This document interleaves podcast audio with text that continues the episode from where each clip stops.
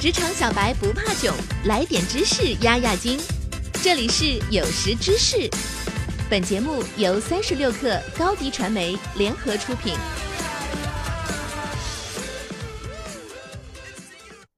本文来自三十六克编译组，编辑郝鹏程。据预测，到二零二零年，将有一百万个计算机工作岗位处于空缺状态。与此同时，一些大型的科技公司都倾向于从自己的人才储备库中挑选合适的候选人，先招聘再培训，已经成为了就业招聘的新流程。就实际情况看来，这种策略的确是好处多多。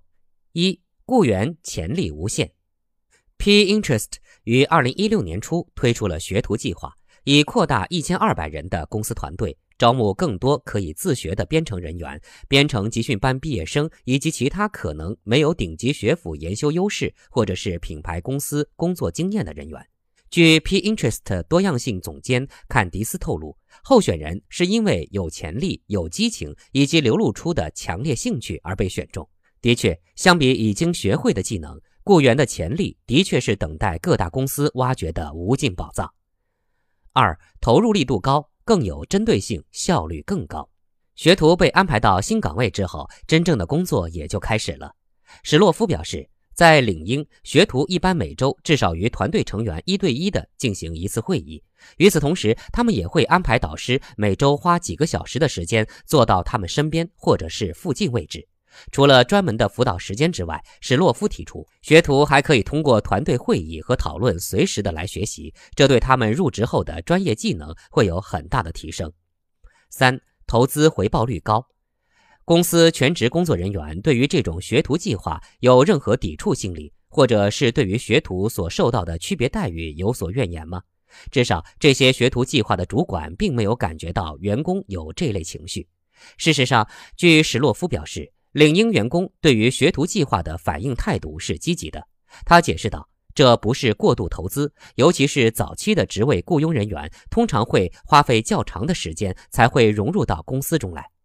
据史洛夫估计，新招人员通常需要六个月的时间才能达到最高的生产力。他们的表现也促使几个团队领导人提出了再多招几个这样的人的要求。”安德拉的联合创始人兼总裁克里斯蒂娜·塞斯认为。学徒模式是促进经济增长的一个关键举措，他说道：“美国科技人才的缺乏将是未来十年科技行业面临的一个最大的挑战。”事实确实也如他所说。据计算机编程公益推广组织预测，基于劳工统计局现在的就业数据以及国家科学基金会的大学生毕业率来看，到2020年将有一百万个计算机工作岗位处于空缺状态。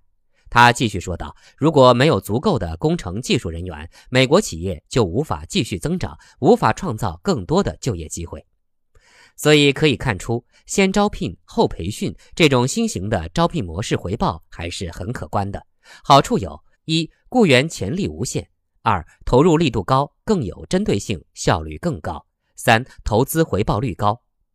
这么看来，这种新型的招聘模式可以说是公司和雇员的双赢之选。”看来势必会带来新的行业风暴，让我们拭目以待吧。好了，今天的内容就到这里吧，明天再见。